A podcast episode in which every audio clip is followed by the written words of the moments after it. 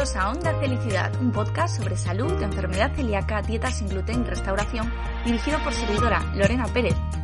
Soy celíaca, periodista especializada en el campo de la salud y co-creadora de Felicidad, un entorno digital sobre celiaquía. Onda Felicidad es nuestro podcast y en cada episodio hablaremos de temas de salud relevantes de la mano de grandes protagonistas. Muy atento, que lo mejor está por escuchar. Empezamos.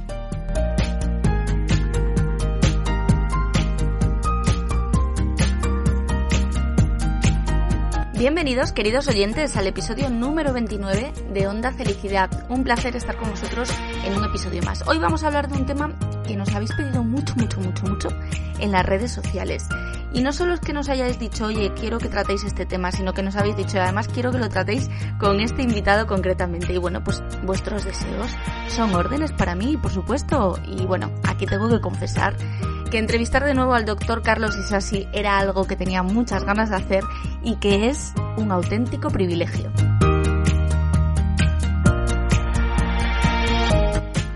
Muchos le habéis visto ya, le habéis leído, le habéis escuchado, porque el doctor Isasi, además de un excelente reumatólogo que encontréis en el Porta de Hierro de Madrid y también en su propia consulta, es un estupendo divulgador y siempre que tiene ocasión colabora con alguien que se lo pide para hablar sobre una de sus especialidades, la fibromialgia y para hablar también sobre algo que nos interesa muchísimo en Onda Felicidad, que es la relación que existe entre la fibromialgia y la sensibilidad al gluten no celíaca. El doctor Isasi es un gran experto en este tema.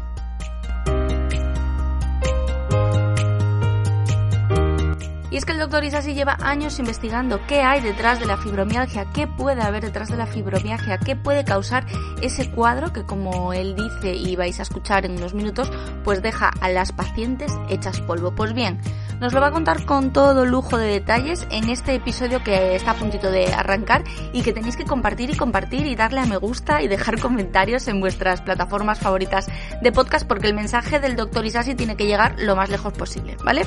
Así que sin más, que ya sé que queréis escucharle, empezar a escucharle cuanto antes, con todos vosotros y sobre todo vosotras, el doctor Carlos Isasi. Bienvenido, doctor Isasi, muchísimas gracias por estar en Onda Felicidad. Buenas tardes, Lorena. Pues nada, encantado. ¿eh? Ya sabes, yo lo que pueda contar lo cuento y lo que no puedo también. y ya me conoces, yo hablo con, digamos que sin ser diplomáticamente correcto, de lo que hago, lo que pienso y lo que vivo. Sí, sí, ya nos conocemos desde hace algún tiempo y por eso te agradezco aún más, bueno, pues este ratito porque nos gusta escuchar pues eh, lo que estáis realmente los profesionales, más allá de lo que eh, los protocolos y las guías os dicen muchas veces, ¿no?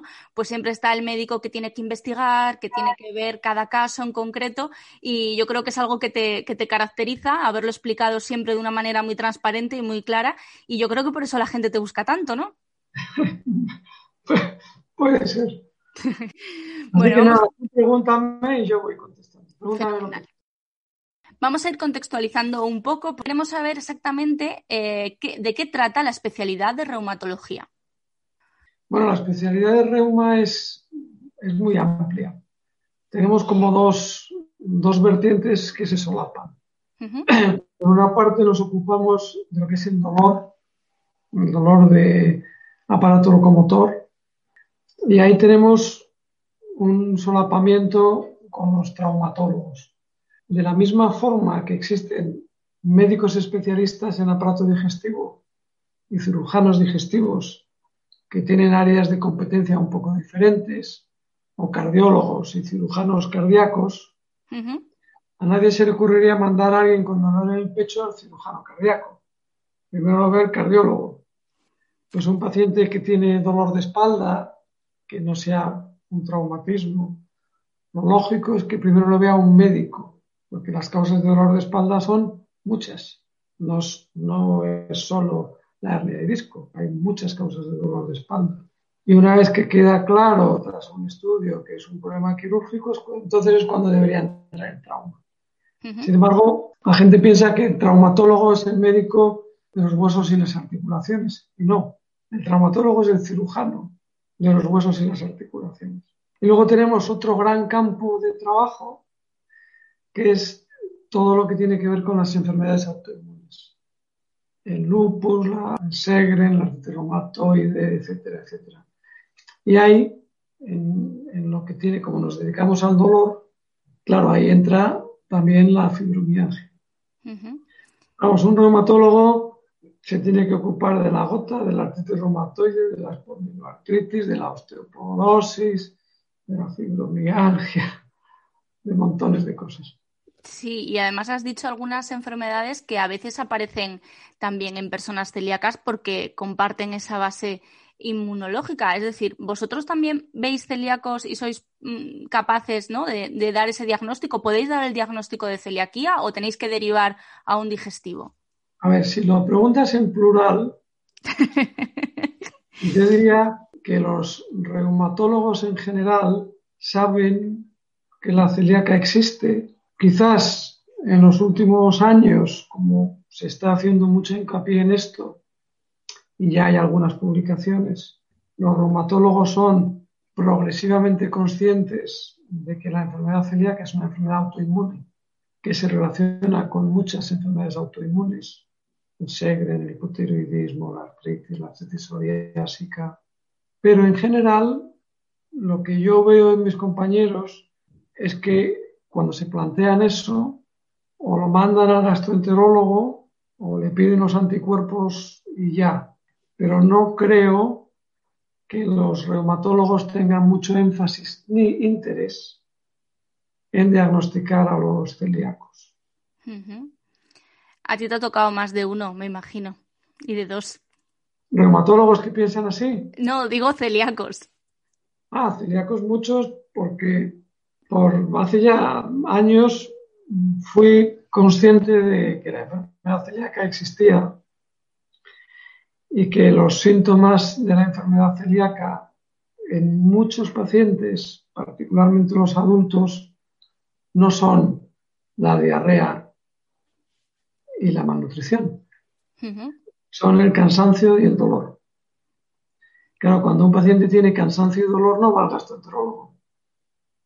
Cuando un paciente tiene cansancio y dolor, va al internista, al reumatólogo, y con un poquito de mala suerte, si el internista y el reumatólogo no le encuentran nada, empiezan un largo peregrinaje por la unidad del dolor, el psiquiatra, el neurólogo si tienen migraña, etcétera, porque creo yo que a los gastroenterólogos no les preocupa demasiado, porque tampoco lo tienen en su en su foco de interés, por lo menos esa sensación tengo, los síntomas extraintestinales de la enfermedad celíaca y luego como este oficio de la medicina, lamentablemente, a ver, te cuento algo, yo creo que la fragmentación de la medicina en especialidades tiene una parte buena porque ayuda a profundizar en el detalle del conocimiento de de cada fragmento.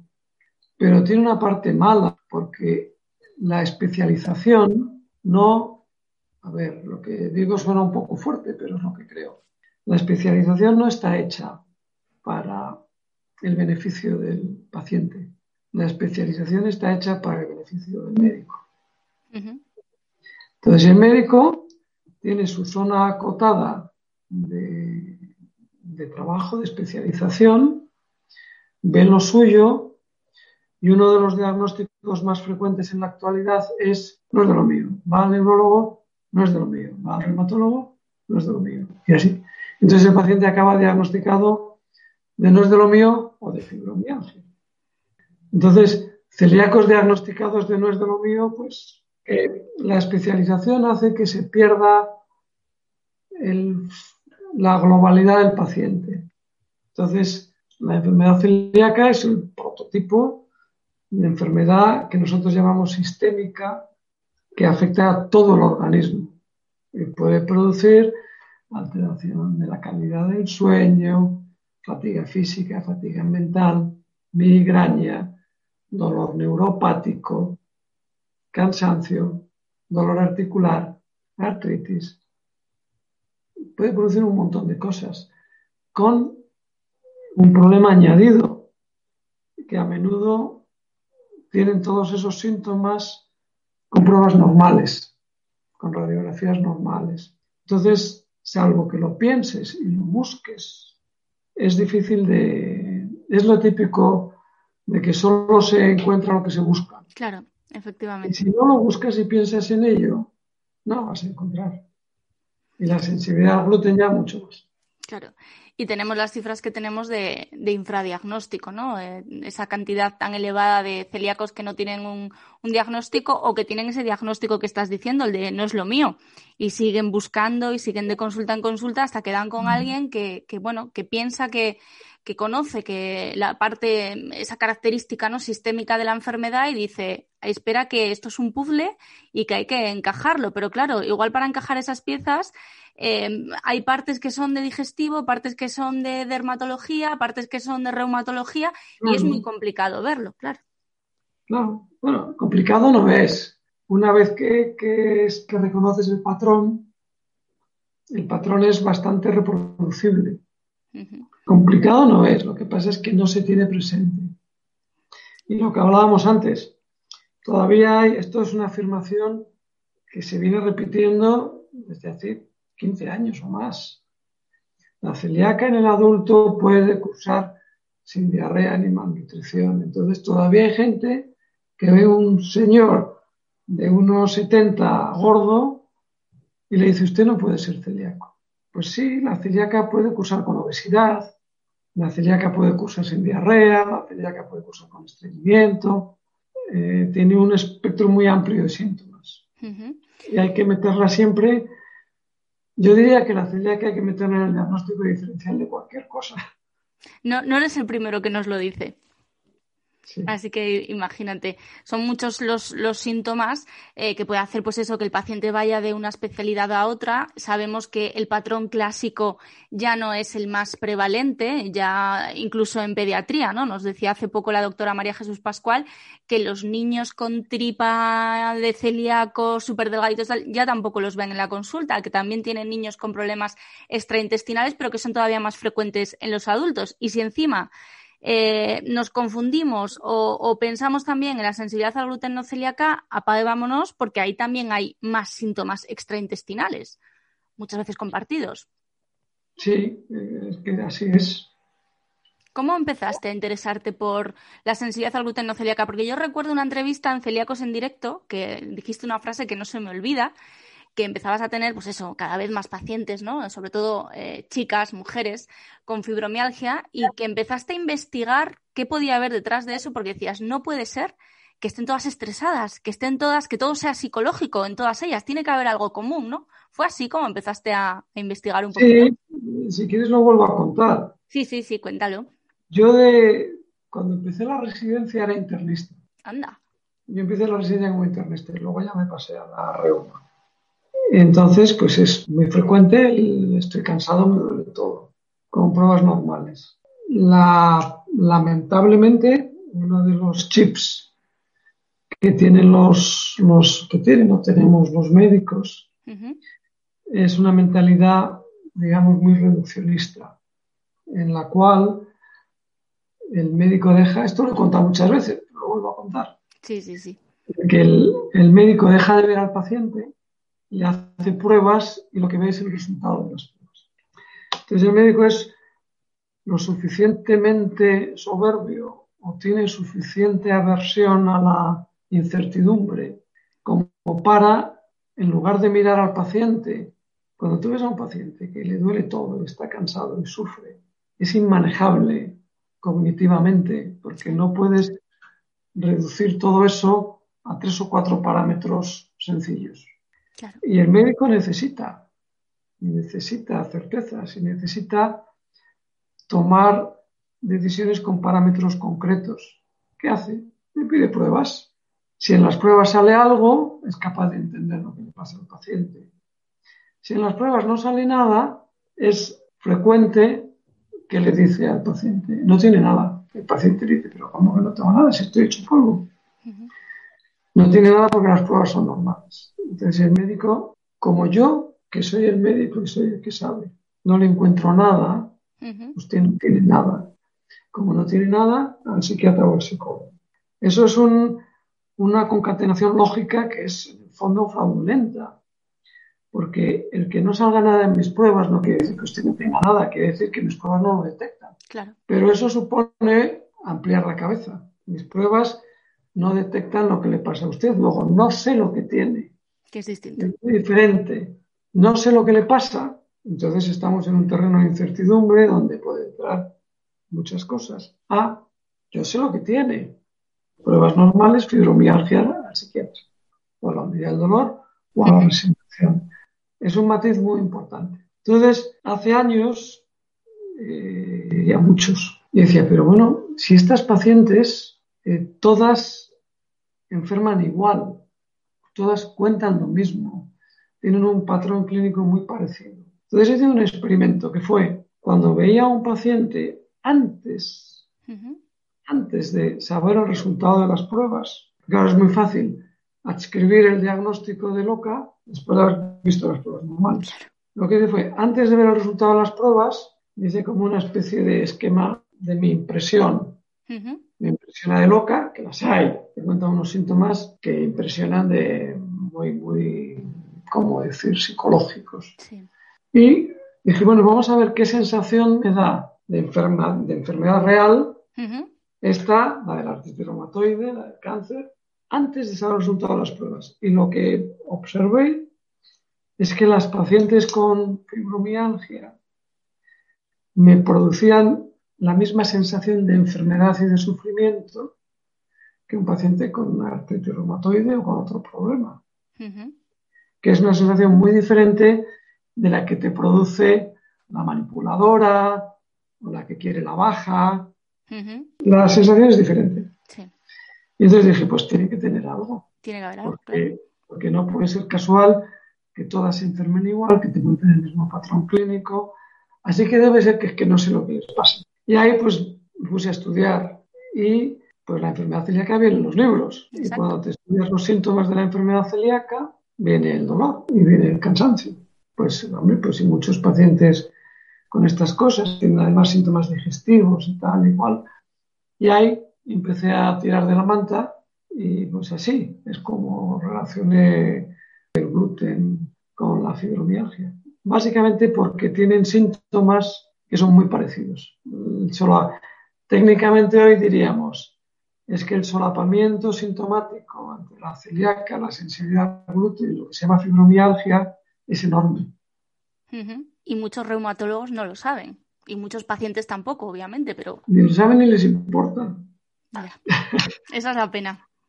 Pero vamos, vamos a dejarlo en que no lo saben. Vale, vamos a dejarlo en que no lo saben. ¿Cómo se define la fibromialgia según los libros y luego según el doctor Carlos Isasi?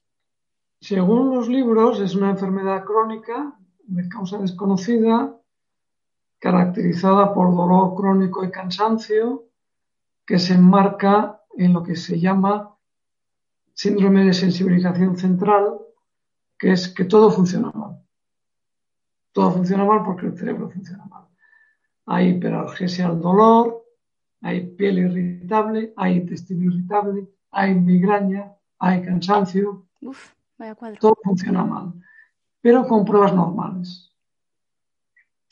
Entonces es oficialmente una enfermedad crónica de causa desconocida, tratamiento desconocido, y el tratamiento es resígnese, aprenda a vivir con el dolor, tome antidepresivos, tome antiepilépticos, tome analgésicos, no tenga estrés. Y esa es el, la concepción oficial. Pues vaya noticia, ¿no? Que te digan que tienes fibromialgia y que lo que te queda de vida pues va, va a ser así, porque no hay un tratamiento entre comillas, como por ejemplo tenemos los celíacos, que haciendo una dieta sin gluten, en principio, si no han surgido otras cosas, pues, pues estamos bien.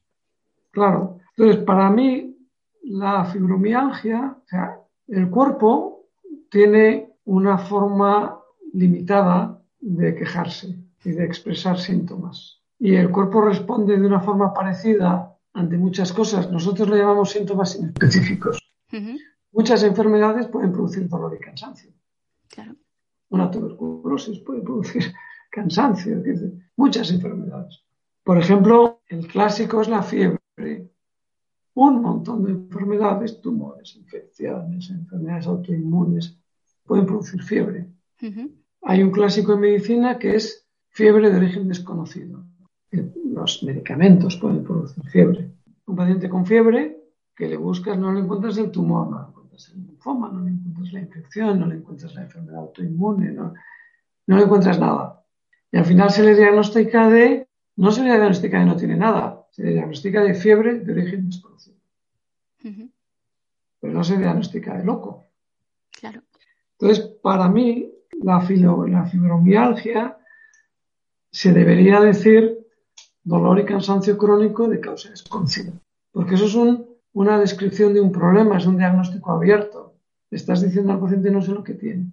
Pero claro, diagnosticarle a un paciente de no sé lo que tiene supone que la responsabilidad sigue estando en el tejado del médico. Hay que seguir buscando. lo que tiene.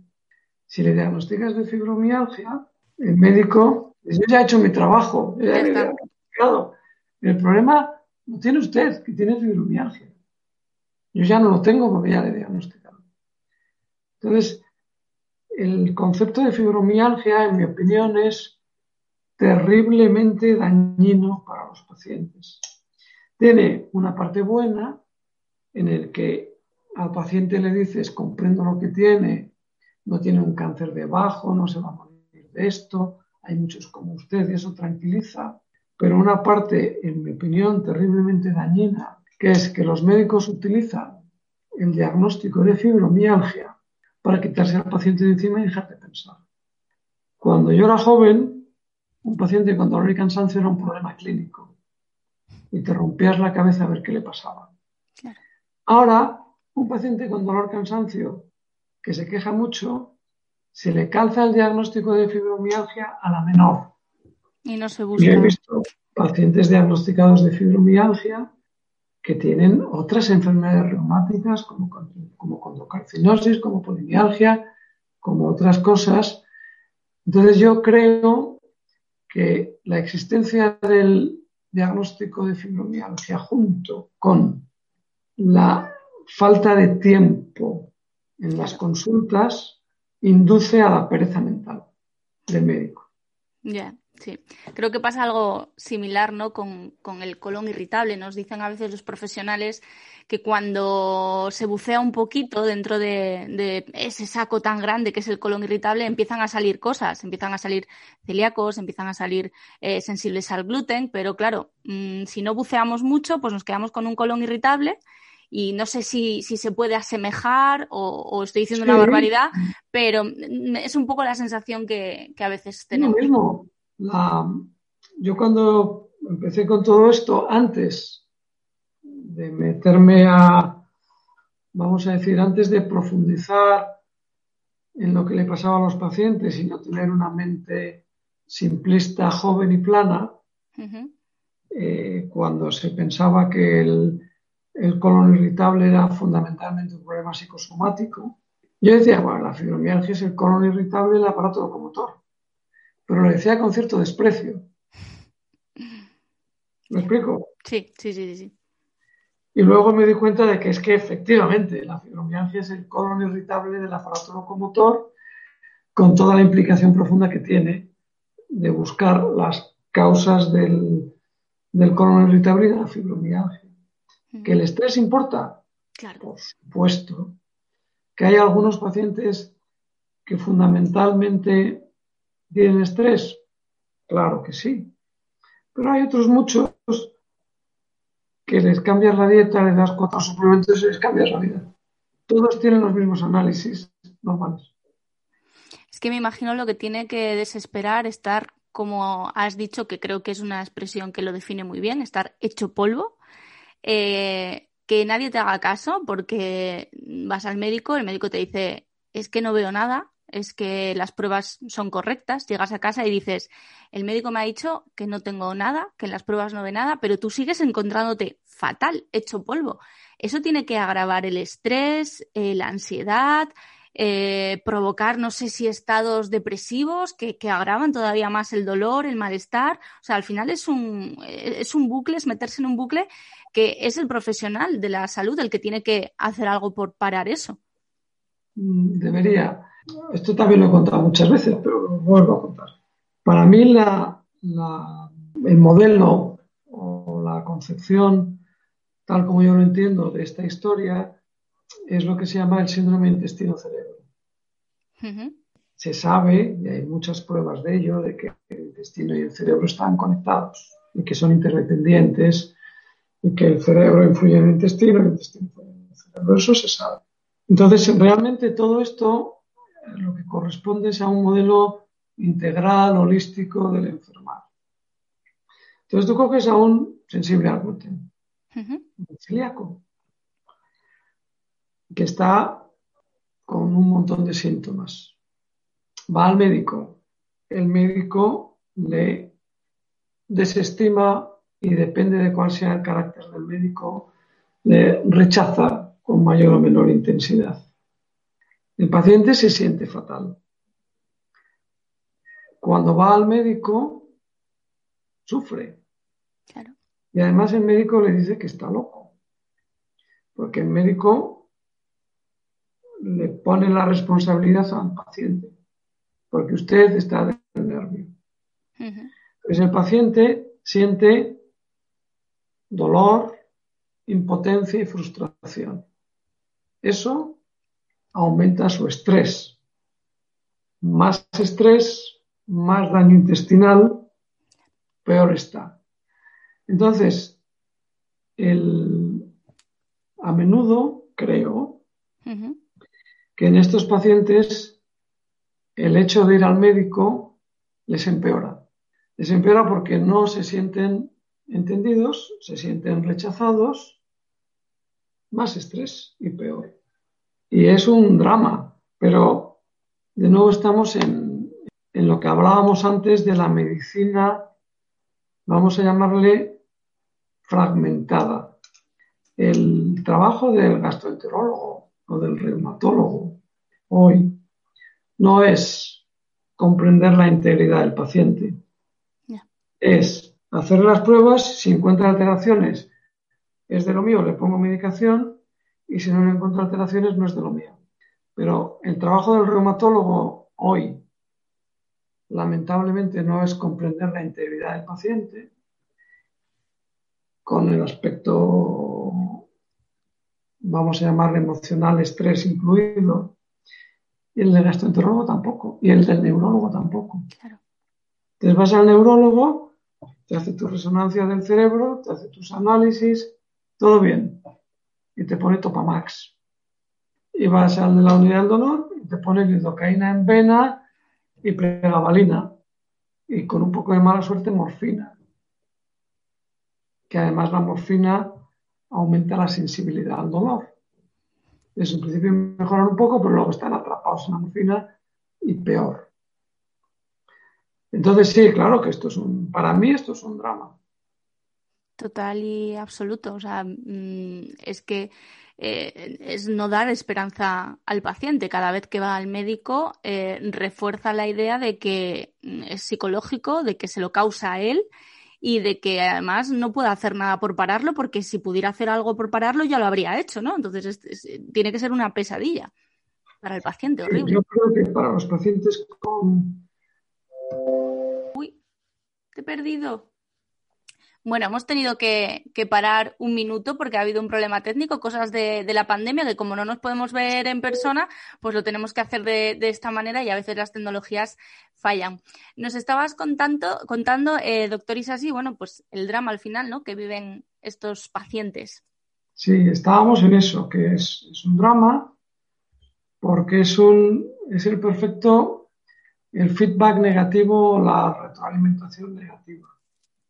A cada puerta que llaman para pedir ayuda, creo yo que con frecuencia lo que consiguen es más rechazo, más sufrimiento y más desesperanza. Y esto es lo que hablábamos antes, producto de varias cosas. La fragmentación de la medicina, y la medicina basada en el fármaco y en el resultado de las pruebas. y, en los cinco minutos, ¿no? En la consulta también. En los cinco minutos, claro. yo creo que esas son las cosas que, que hacen que, que esto sea un drama. Le podemos añadir otra, otro, yo es que soy cáustico. otro comentario más, ¿no? El motor de la medicina actual es el dinero. Y el dinero está en la prescripción del fármaco. Hemos dicho mil veces que cuando haya un fármaco para tratar el intestino permeable, habrá congresos y congresos hablando de todo esto para detectar, porque habrá muchísimos potenciales consumidores, clientes, pacientes a los que recetar el fármaco. Y habrá congresos y congresos para enseñarle a los médicos que detecten a estos pacientes para prescribirles el fármaco.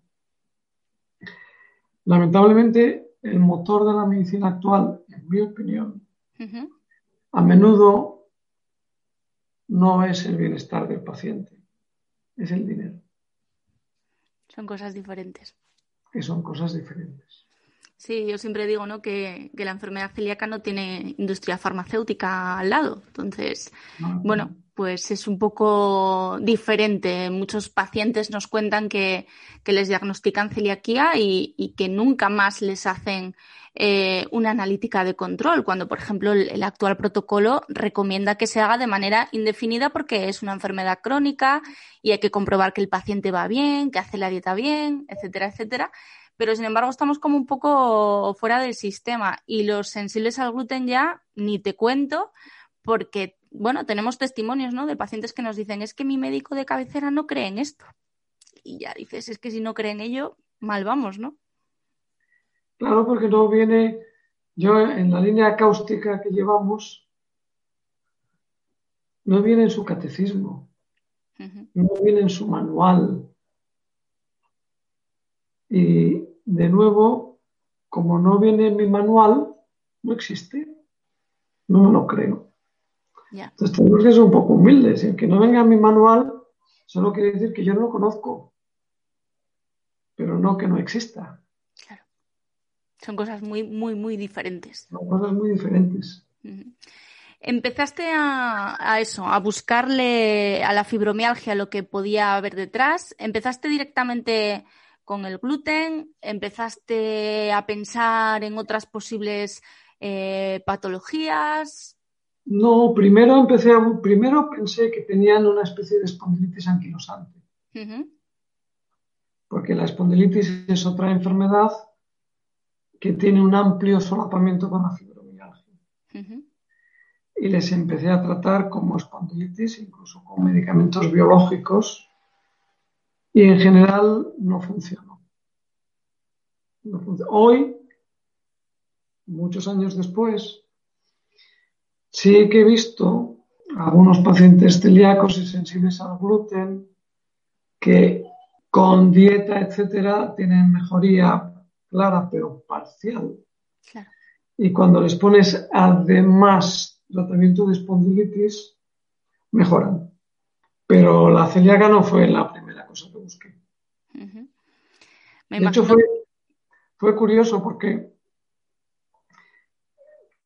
como entré por el mundo de la espondilitis, entonces ya había una hipótesis eh, famosa que era la hipótesis de Ebringer, que Ebringer trataba la espondilitis con dieta sin almidón,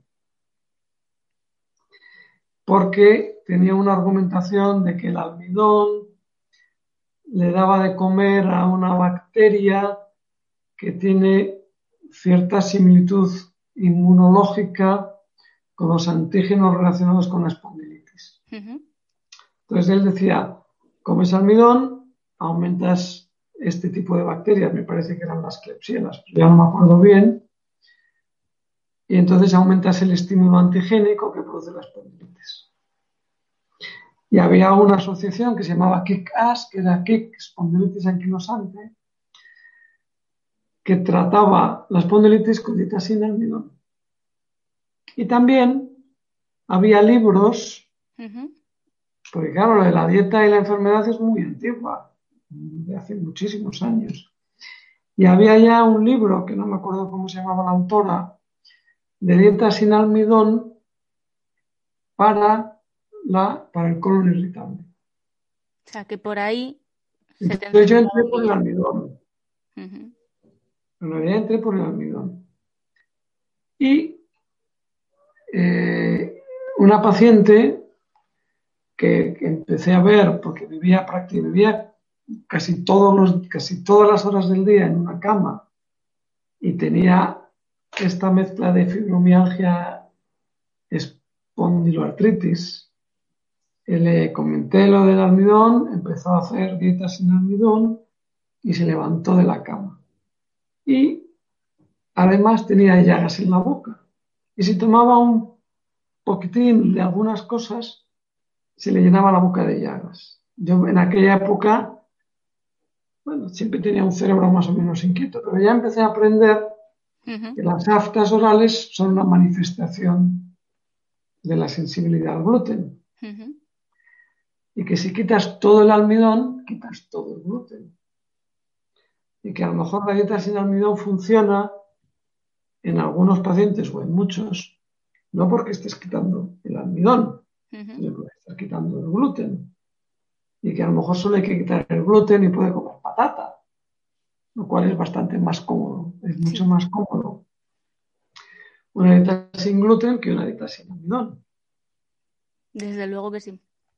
Y ahí ya, joder, celíaca, almidón, espondilitis, ahí ya fui mm, centrándome más en, lo que es la celíaca y la sensibilidad gluten. Y creo recordar que nos, bueno, que, hiciste un estudio hace ya unos años y las cifras de, pacientes que tenían, que estaban diagnosticados de fibromialgia, pero que lo que tenían en realidad, o que lo que tenían eh, junto con la fibromialgia, voy a decir, era una sensibilidad al gluten no celíaca y mejoraban al hacer esa dieta, obviamente, eh, la cifra estaba en torno al 30%, ¿puede ser? Sí, sí, sí, y esa cifra se ha mantenido a lo largo de los años. Eso es que es mucho.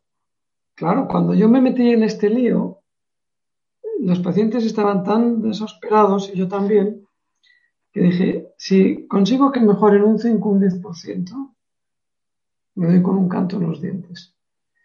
Y lo que vi era que un 30, y sigo viendo, bueno, ya no, porque ahora luego te cuento, eh, que en 30 hasta incluso el 40% de los pacientes mejoran mucho con la vida. Luego esto se ha complicado mucho más, porque ya el pensamiento ya no es solo la sensibilidad al gluten, el pensamiento es más amplio, hay el intestino permeable, el síndrome intestino-cerebro. Esto se ha ido ampliando y complicando. Pero la experiencia sigue siendo esa. Un 30 o un 40% de los pacientes mejoran mucho, que es una barbaridad teniendo en cuenta que están todos previamente desesperados. Exacto, es que eh, pasan de un diagnóstico que es totalmente desesperanzador, de decir, pues eso, te tienes que ir a la unidad del dolor, tienes que estar tomando antidepresivos toda tu vida y, tirando como puedas, a decir, espera, que vamos a probar, tenemos aquí esta opción, vamos a ver si eres sensible al gluten, si eres celíaco y si lo eres, pues la cosa cambia y cambia mucho porque la gente, bueno, pues dice que faena ser celíacos para toda tu vida y tal, pero tienes un tratamiento que es inocuo porque no estamos tomando fármacos a diario, no necesitamos eh, ese tratamiento, es un tratamiento lo más que lo podemos hacer de la manera más sana posible y nos cambia la vida totalmente y pasamos de la desesperación y la desesperanza a, a bueno, a mejorar. O sea, es que a mí me parece increíble esa cifra pues, pues es creíble, es creíble. no, es, una, es una maravilla y hay que agradecer pues eh, la valentía que tenéis muchos médicos de ir más allá, vamos a ver si le podemos dar una solución al paciente, porque, claro, en el momento en el que diagnosticas fibromialgia es lo que decías antes, ya no hay nada más que hacer. Te vas a tu casa con el diagnóstico y hasta Claro, diagnosticar fibromialgia es aceptar la derrota me ha salido una frase que suena bien. Es que me la voy a apuntar, o sea, esa la vamos a destacar seguro porque eh, al final es un mensaje de esperanza el que estás lanzando. ¿Cuántas personas hay en España diagnosticadas de fibromialgia? ¿Cuántas puede haber? No lo sé, pero creo que es entre 1 y el 2%, 1 o el 2% de la población, y cada vez más. Qué barbaridad. Pues si, rescatamos de ahí, pues aquellas personas que son sensibles o que son celíacas y se les puede dar un poquito de, eso, de esperanza, son cambios en, tus hábitos de vida, pero yo no tengo dolor mm, ningún día y que siga así durante mucho tiempo, ¿no? Al final eh, son, son, son, otras cosas y bueno, hay que agradeceros eso, la valentía de decir, voy a mirar un poquito más allá de los libros, porque cuando a ti te llega un paciente con fibromialgia, que todavía no sabes que tiene fibromialgia, ¿cuáles son los pasos a dar? Vamos a ver, el, reumatólogo ortodoxo, o sea, los pasos de los libros. Los pasos de los libros son eh, tremendamente sencillos. Te cuenta que le duele todo, que está cansado, tú le exploras, compruebas que no tiene artritis, compruebas que la exploración física no hay ninguna alteración que explique lo que el dolor del paciente.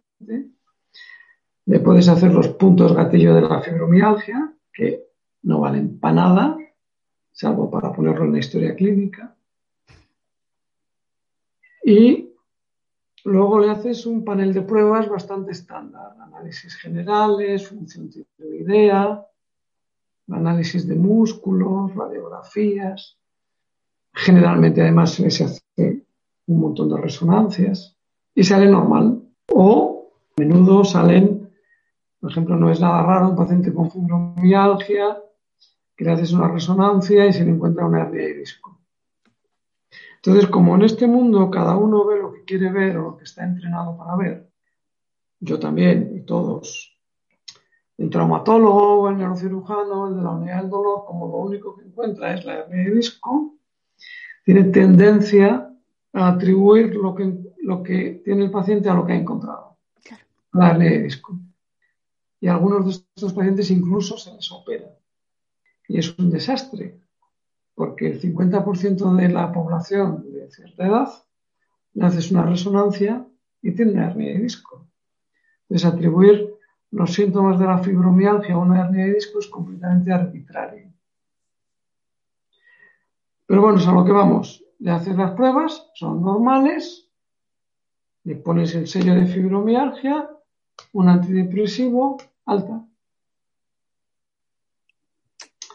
Y luego está lo que podemos llamar el workup, la elaboración avanzada, que es algo a lo que me he dedicado muchos años en el hospital, pero que ahora ya no lo hago porque la consulta de fibromialgia del hospital lamentablemente está cerrada. Pues una pena, sí. Que es empezar a buscar posibles causas del dolor que sean reales, pero que no den la cara en las pruebas. Hay dos, dos eh, que para mí son las más frecuentes. El tema del que estamos hablando, de la sensibilidad al gluten, el intestino permeable, el síndrome intestino-cerebro, todo esto. Pero a veces estoy acordándome de un paciente que me mandaba un médico del hospital por dolor de espalda. Me habían hecho tres, cuatro resonancias. Y claro, el de la... no le encontraban nada. Entonces el, el traumatólogo, el neurocirujano, no me acuerdo quién era que le estaba viendo, pero ¿cómo puede ser que le duele la espalda con análisis normales y resonancia normal? No lo podían entender. Entonces yo le pregunto, ¿qué toma? ¿Qué fármacos? Estaba tomando las estatinas, la medicación para el colesterol. Entonces hay fármacos que entre sus efectos secundarios tienen dolor. Fundamentalmente dos, las, eh, las estatinas, que se usan crónicamente, y luego las las quinolonas también producen dolor, pero esas no se suelen usar de forma crónica. Entonces, este estaba tomando estatinas para el colesterol. Y dije, pues mire, yo creo que la opción más razonable, antes de empezar a complicarnos la vida con dietas sin gluten o con nueces, vamos a quitar la medicación. A ver qué tal. A ver qué tal. Y mejoró espectacularmente, quitándole el fármaco. O sea, en el diagnóstico diferencial del dolor de causa del dolor con pruebas normales. No está solo la sensibilidad al gluten, hay más cosas. las estatinas a veces, aunque ahora está muy, muy de moda la vitamina D, y ahora todo el mundo toma vitamina D, ya no se ve, pero hace años sí que era relativamente frecuente ver al anciano con dolor pélvico y cansancio. Le dabas vitamina D y mejoraba, porque el déficit de vitamina D produce dolor y cansancio. Pero eso ya no lo vemos, porque todo el mundo le da vitamina D. Entonces ahora estamos en el otro lado de la moneda. A todo el mundo le hacen análisis de vitamina D y le ponen vitamina D por el morro que no vale para nada, que es otra de las plagas que tenemos ahora.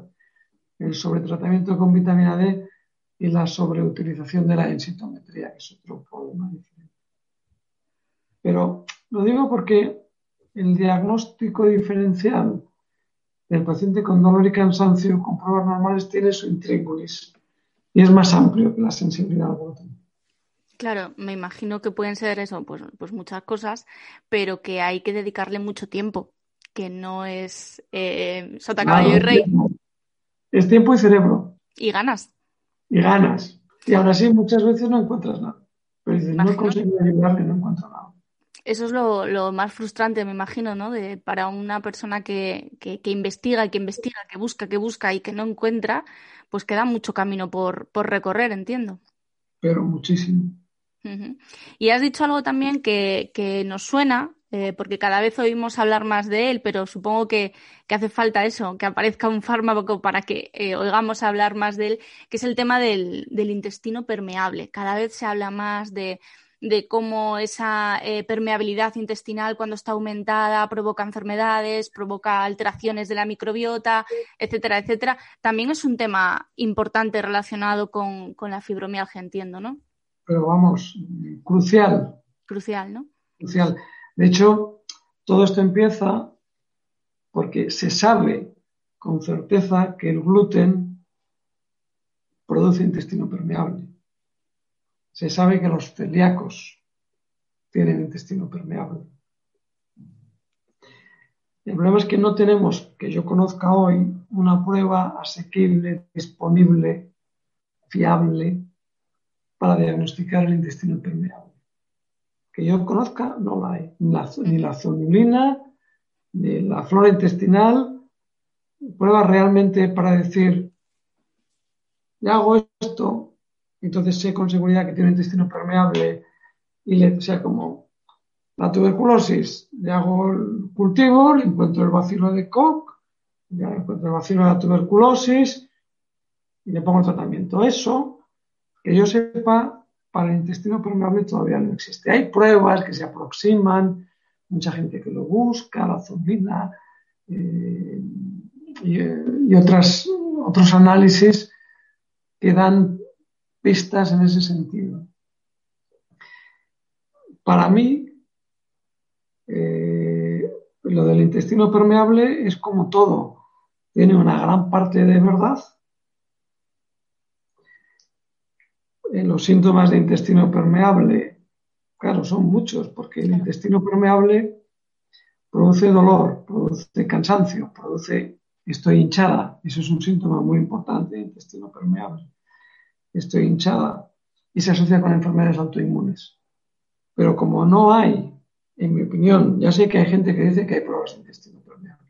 Hay gente que está en Madrid, que no voy a decir nombres.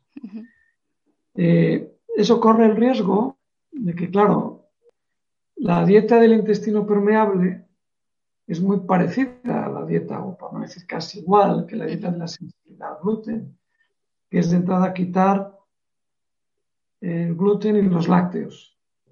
Y muchos pacientes mejoran. Pero la otra cara de la moneda es gente que tiene un problema clínico que no tiene que ver con el intestino permeable y que no tiene un cuadro clínico de intestino permeable, va aún, a ver, en mi línea voy a seguir siendo poco, poco diplomático. Creo, bueno, esto es esto es una verdad incuestionable. Cada uno ve lo que está entrenado para ver. Eso es incuestionable.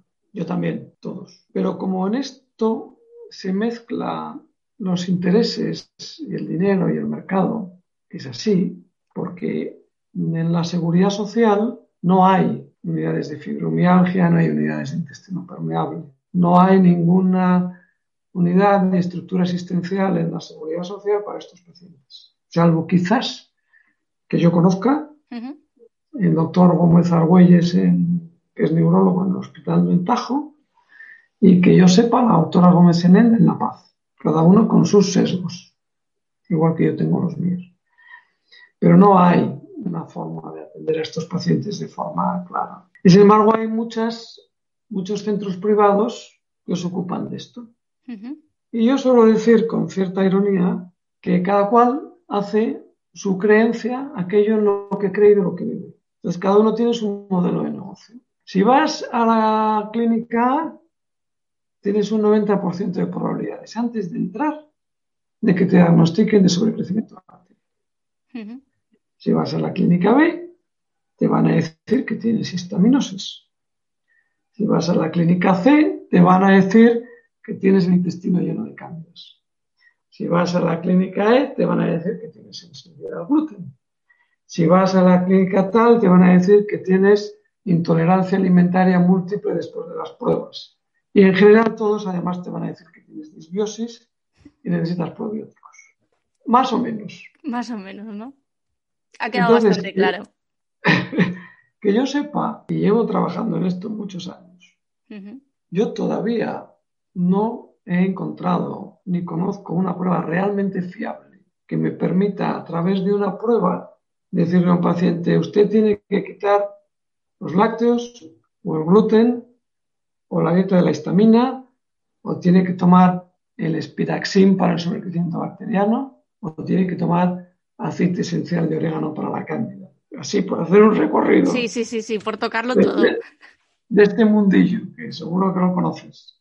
Entonces yo creo que esto es todavía muy clínico, todavía es muy clínico y, que hay que tener cuidado, porque yo he visto a algún paciente que me viene ahora a la cabeza que tiene una artrosis, artrosis normal y corriente. Y eso no tiene nada que ver ni con el intestino permeable, ni con ninguna enfermedad autoinmune, ni con nada de lo que estamos hablando, pero va con dolor. Entonces va un creyente de que todo viene del intestino. Le pone una dieta súper restrictiva, que en, mi opinión tiene un... Bueno, todo lo que digo es mi opinión. Sí, sí, no sí. Lo repito cada vez.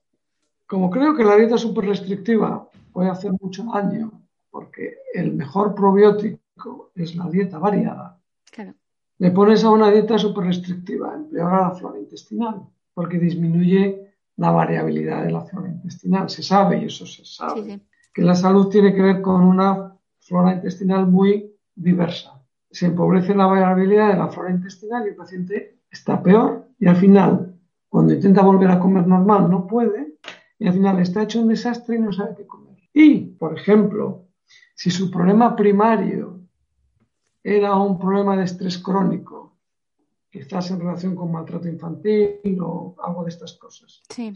Y su, su problema primario no era una sensibilidad al gluten. Su problema primario era un estrés crónico con maltrato. Y va a un sitio de estos que le dicen, sí, sí, yo le voy a curar.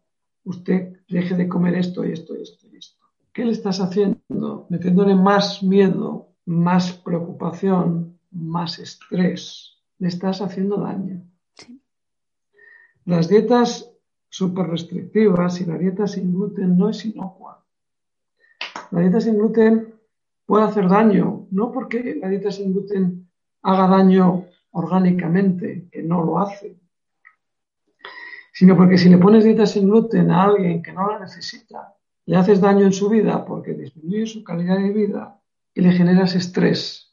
Y seas regado fuera de la maceta, ¿se me entiende? Sí, sí, totalmente. Cuando a alguien le pones una dieta restrictiva, le puedes hacer daño. Entonces yo con los años he aprendido a ser cada vez más cauto. Y mira que tengo pacientes con artritis, con fibromialgia, que han mejorado con dieta, pero ya intento ser muy cauto y ponerle dieta al que tiene un perfil de dieta, aftas, fatiga mental, cansancio. Pero si viene un paciente con, por ejemplo, una artritis psoriásica o una artritis reumatoide y no tiene ningún dato clínico de sensibilidad al gluten, no tiene todo este perfil de que hemos hablado de una constelación de síntomas, y si no tiene artritis y con un poquito de metotrexato va a tener la artritis controlada, por Dios bendito, ponle un poquito de metotrexato y no le vuelvas loco con una dieta súper restrictiva, que no le va a funcionar y le va a hacer daño. El problema es que hay que, creo, estar entrenado para saber discernir y eso lo da la experiencia. ¿A quién la dieta le puede ayudar, a quién no? Porque si vas a un creyente de que todas las artritis vienen de la permeabilidad intestinal, vas a salir con una dieta súper restrictiva, fijo. Sí, sí, sí, sí, sí. Y casos hay así. Tú conocerás más, obviamente, pero... Claro, porque yo también, yo veo muchos pacientes con la dieta mejoran, pero también veo con muchos pacientes, bueno, muchos, algunos pacientes que han ido a la clínica C, que no voy a nombrar de quién es, que llevan un año en unas dietas draconianas y están fatal. Y están peor, claro. ¿Cómo hacemos ahora para que pueda volver a comer normal? Que no es tan fácil. ¿No? Nos lo contaba hace poco eh, un dietista que, bueno, pues nos contaba un caso un poco diferente al que, a lo que ocurre en España, ¿no? Él es español, pero trabaja en un hospital público en, Reino Unido y eh, dentro de la unidad de gastroenterología tienen pues como una subsección especializada en el seguimiento a pacientes celíacos y sensibles al gluten simplemente pues eso, para recomendarles eh, cómo hacer correctamente la dieta, para pedirles esas analíticas que suelen pedir, etcétera, etcétera. Y nos decía que se encuentra con pacientes que lo han pasado tan mal eh, porque han sido diagnosticados tarde, que no conocen bien la dieta y la hacen todavía más restrictiva de lo que ya es y que han desarrollado una especie, algunos, trastornos alimentarios por miedo a esto lo puedo comer, no lo puedo comer, si lo como y me sienta mal. Dice que están viendo problemas realmente serios de personas que han restringido más la dieta de lo que deberían hacer, incluso. Claro, el equilibrio es, muy complicado, porque la dieta súper restrictiva puede hacer daño, pero por ejemplo, en el mundo de la sensibilidad al gluten, se acepta que la sensibilidad al gluten es, por lo menos yo estoy convencido, la sensibilidad al gluten es un problema más amplio, más amplio que la celíaca. Entonces nos metemos en prolaminas parecidas al gluten que no son propiamente gluten, pero que pueden hacer daño. El ejemplo típico es el celíaco que toma maíz y le sienta mal. Claro. Esto no es infrecuente. Para nada. Es maíz, pero me sienta mal. ¿Por qué? Porque tiene prolaminas parecidas al gluten, porque tiene inhibidores de la tripsina milasa, que también está en este mundo de la inmunidad y el intestino y las enfermedades autoinmunes. Entonces es cierto, hay un estudio muy clásico ya hecho por unos norteamericanos que cogen celíacos que siguen mal a pesar de dietas sin gluten, sobre todo con cansancio y dolor, y les ponen lo que ellos llaman dieta libre de trazas de gluten, que es una dieta sin cereales. Claro. Y mejoran. ¿Por qué? Porque has quitado todos los inhibidores de la toxina milasa, porque has quitado rastros de gluten, porque has quitado prolaminas. Yo no lo sé, pero es cierto que hay algunos celíacos que a pesar de la dieta sin gluten están mal, que le ponen su dieta sin cereales y además le ponen glutamina, vitaminas y cobre zinc y todo lo que se te ocurra y mejoran. Pero también es cierto que hay pacientes que eso no les funciona y que si sigues apretando esa tuerca les haces daño. Es un equilibrio muy delicado. Muy, muy difícil, muy difícil. Sí, lo es, Pues, doctor Carlos Isasi, eh, eres como un libro abierto, ¿eh? además eh, te explicas de manera muy clara, muy directa. Eh, el que quiere entenderte, yo creo que te entiende perfectamente. Y te tengo que dar otra vez las gracias por, por este ratito, que se nos ha hecho corto al final, porque hay muchos temas que se quedan ahí, así que volveré a llamar a tu puerta en algún momento. Te dejo descansar unos meses, pero volveré a llamar, amenazo con volver a llamarte porque bueno, pues hay muchos temas que, en los que profundizar y que, y que seguro que tú te lo sabes todo. Así que. No, yo no me sé nada, pero, pero, llevo 15 años o 14 trabajando en esto. Y si mis reflexiones y mi experiencia le valen para algo, pues encantado. Y como siempre, seguiré siendo poco políticamente correcto y diré lo que creo, veo y observo, para bien y para mal.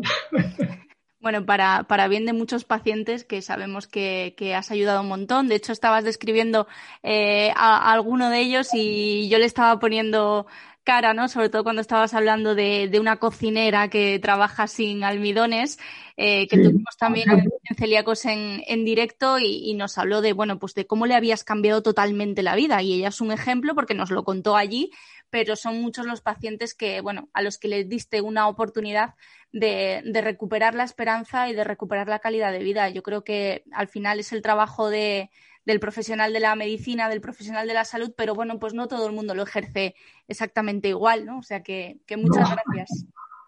Encantado, muchas gracias a vosotros. Muchas gracias y hablamos pronto. Un abrazo. Un abrazo. Pues hasta aquí el programa de hoy, el número 29 ya de Onda Felicidad. Muchos mensajes importantes y muchos temas interesantes que nos ha dejado el doctor Isasi sobre la mesa. Eso de la permeabilidad intestinal que no hemos profundizado porque no hemos podido, pero bueno, hay que investigarlo un poquito más, así que cualquier día pues le volvemos a llamar y que nos cuente, ¿vale? Al doctor Isasi, que sé que me vais a preguntar, lo encontráis en el Puerta de Hierro, en el Hospital Puerta de Hierro de Madrid y también en su propia consulta. Os voy a dejar toda la información, todos los datos de contacto en nuestra web felicidad.net. Solo tenéis que entrar en eso, felicidad.net, ir a la sección de podcast y en el resumen del contenido de esta misma entrevista pues encontráis todos sus datos.